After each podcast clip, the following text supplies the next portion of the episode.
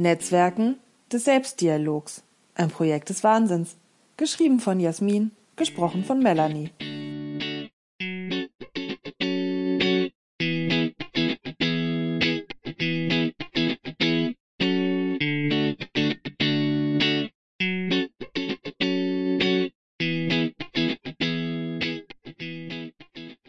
Das Vereinbarkeitsthema nimmt erfahrungsgemäß sehr viel Raum ein in den Coachings.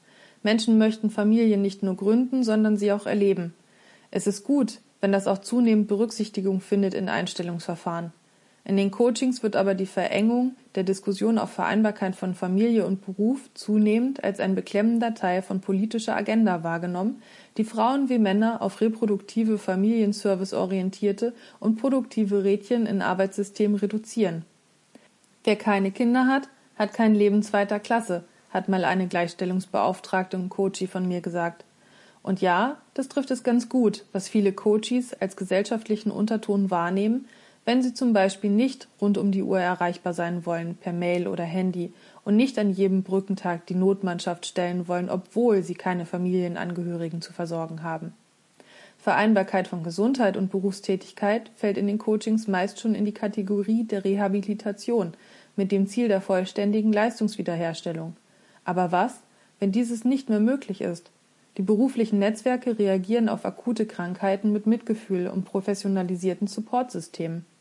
Chronische Einschränkungen werden aber in der Regel als Sandkörnchen im Getriebe betrachtet.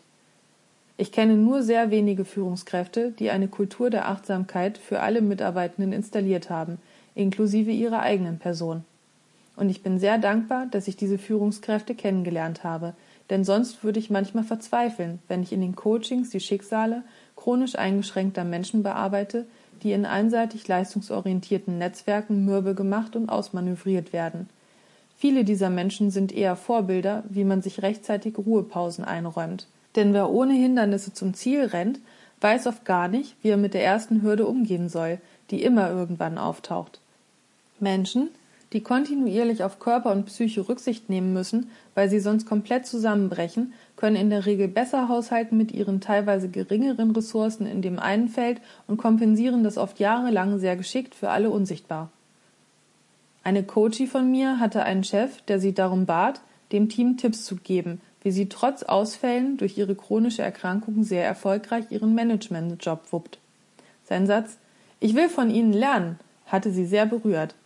Auch die Vereinbarkeit von sportlichen oder künstlerischen Interessen und Beruf hat es schwer, hergestellt zu werden in beruflichen Netzwerken jenseits von Leistungssport oder großer Kunst. Und der Sport hat es da noch leichter als die Kunst. Diese Interessen werden oft als individualistisch bis hin zu egoistisch interpretiert. Soziales Engagement wird dann noch am ehesten anerkannt als Vereinbarkeitsfaktor. Klar, es ist ja in vielen Fällen ein Zugewinn an mittelbarem und unmittelbarem Prestige für die Arbeitgeberinnen und Arbeitgeber. Vereinbarkeit ist ein Konzept, das den ganzen Menschen in den Blick nimmt. Es ist zwar schwer, sich das vorzustellen, aber ohne politische Agenda, ohne gesellschaftliche Normative, einfach nur den Menschen zu sehen als vielseitig interessiertes Lebewesen in einem riesigen sozialen und biologischen Ökosystem und sich verbunden zu fühlen mit den vielen Facetten von Leben, mag eine träumerische Utopie sein, aber eine Utopie, die ich mir nicht nehmen lasse als Netzwerkhaltung.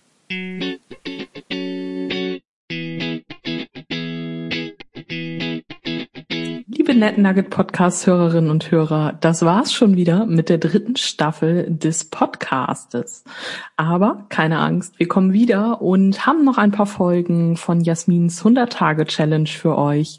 Wir hören uns wieder in der nächsten Staffel. Macht es gut, lasst es euch gut gehen und bleibt gesund.